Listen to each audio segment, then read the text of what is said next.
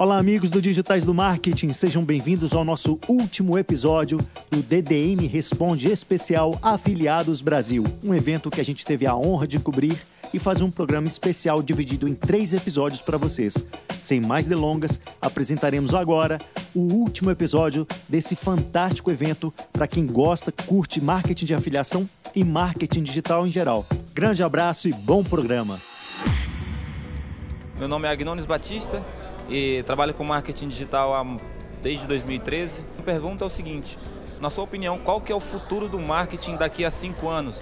Porque, tipo, uh, eu trabalho com YouTube, faço um marketing positivo e uh, tenho bastante resultado, mas o cara que está entrando no marketing hoje e faz um marketing, vamos dizer assim, negativo, marketing que não converte, que não está convertendo e acaba que está uh, saturando ali o a lead, o, o prospecto e, tipo, acaba que se torna, pra, pelo menos para mim, minha, no meu ponto de vista, se torna aí um, um, um cliente que eu não vou, vai ser mais difícil para mim converter, entende? E aí é, é, eu queria saber tipo assim, daqui a cinco anos, como como que vai ser o, o marketing com, com, qual a perspectiva do marketing daqui a cinco anos? Essa galera vai estar tá presente? Essa galera não vai estar tá presente? O marketing vai fechar as portas para essa galera?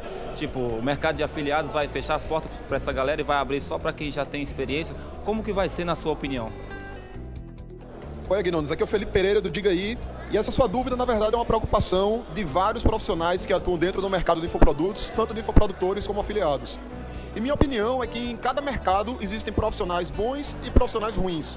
Isso inclusive em áreas tradicionais. Então, se você for olhar a parte da medicina, tem bons e maus médicos. Advogados, tem bons e maus advogados.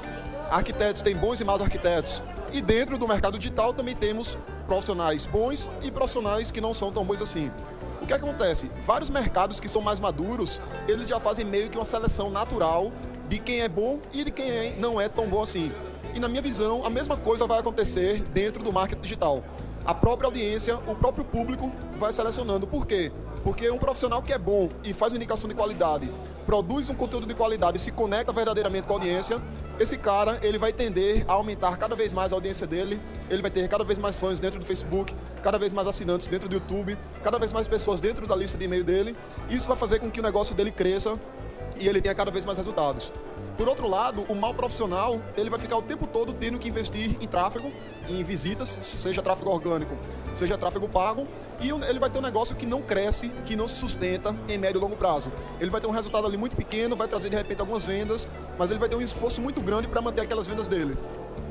E quanto ao que você perguntou de, de se isso vai queimar o mercado, que de repente o cliente vai ter uma dificuldade maior para converter, eu vejo de outro modo. A partir do momento que a gente tem profissionais que não têm muita qualidade dentro do mercado, isso é uma ótima oportunidade para quem tem um conteúdo de qualidade. Então pensa que ao invés de simplesmente aquele cara que viu aquele conteúdo ruim, ele não querer ver o seu conteúdo que é bom, muito pelo contrário, ele vai querer cada vez mais ver o seu conteúdo, porque você que tem um conteúdo de qualidade vai ser um cara diferente dentro do mercado. Então vejo isso muito como uma oportunidade e é um mercado que na minha visão ele tende a crescer cada dia mais. Tá? Como eu falei, nós temos bons profissionais e maus profissionais como qualquer mercado e os próprios clientes, a própria audiência vai tratando de fazer esse filtro.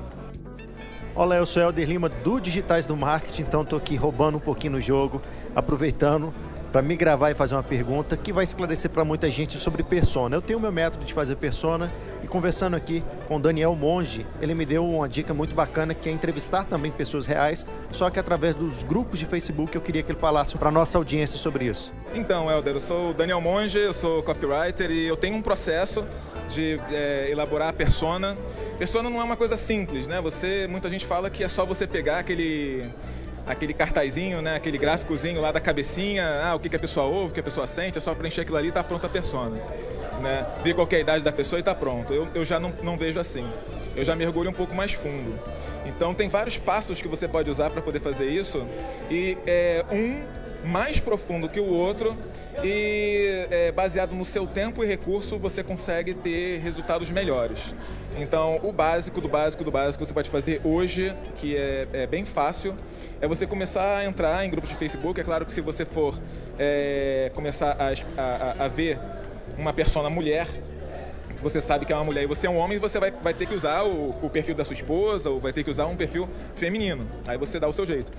Mas aí você entra lá dentro e faz uma técnica que lá fora é conhecida como fly on the wall, que é, traduzindo ao pé da letra, seria uma mosquinha na parede. Então você começa a observar os, o, o que, que as pessoas começam a conversar. Porque as pessoas dentro de grupo, elas são muito, muito, muito, muito abertas com coisas muito íntimas. Fala sobre seus problemas diários, sobre suas dores, sobre seus problemas. Então o que você vai fazer? Você vai pegar um arquivinho lá do Word e vai começar a dar um Ctrl C e Ctrl V, vai começar a copiar as frases, uh, os posts, uh, os comentários. Você não vai ver só posts, você vai ver os comentários das pessoas.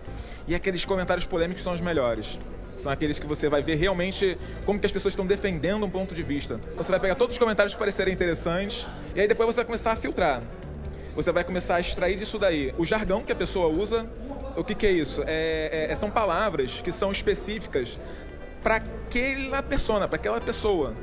E quando você usa aquilo na sua cópia de anúncio, na sua cópia de, de, do seu texto, na sua na sua cópia do seu vídeo que você está criando, você vai automaticamente ser aceito como membro da tribo daquela pessoa. Então, se você, sei lá, você está falando com designers, por exemplo, os designers têm um, um, um linguajar próprio, que eles falam sobre o trabalho dele e ele acaba migrando esse linguajar quando ele fala da vida dele. Quando você fala com um programador, por exemplo, a mesma coisa. Você vai pegar essas palavras, vai pegar esse jargão, você vai começar a montar um personagem.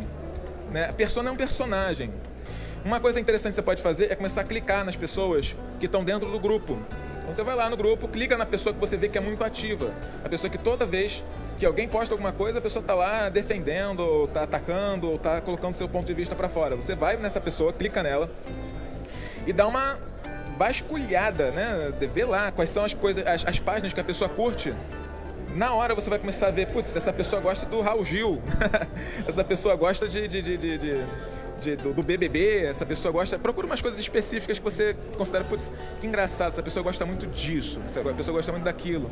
Vê quais são os amigos dessa pessoa, vê quais são os interesses. Isso você vê que dá para fazer muita coisa. Né? Um próximo passo que você pode fazer é começar a conversar com as pessoas online numa de meio que fazer amizade mesmo, assim, é tipo, é um personagem que você cria ali, né, que você tá ali naquele grupo fazendo pesquisa, e você pergunta, pô, eu queria saber mais sobre esse problema que você está passando, eu vi que você está passando por uma barra, queria saber mais sobre isso, e você vai conversando. As pessoas, quando elas têm um problema, é uma coisa assim que é, é, é uma dica que eu vou dar de copy.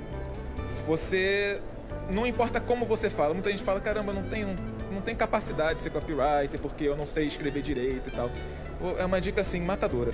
Você não, não interessa como você escreve. Como? Como você escreve não interessa. O que interessa é sobre o que você escreve. Você pode ficar o dia inteiro falando sobre as dores da pessoa, a pessoa vai adorar falar com você. Entendeu? Você pode falar o dia inteiro sobre as conquistas que a pessoa quer, o que ela deseja, e a pessoa vai adorar conversar com você. E você vai se tornar amigo dela. As pessoas compram de amigos.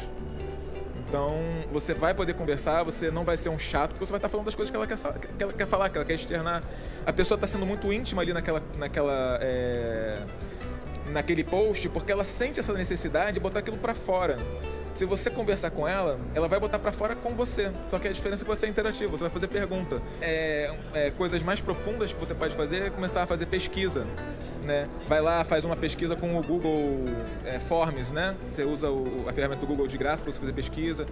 É, ou então, assim, o mais realmente incrível, o trabalho mais incrível que você pode fazer é chegar numa pessoa de carne e osso e conversar com ela no tete a tete. Por que, que é melhor do que você falar com a pessoa ali no chat do Facebook?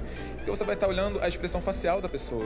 Quando você tocar num assunto, você vai olhar para a cara dela e você vai ver aquilo ali se contorcendo de uma maneira boa ou ruim.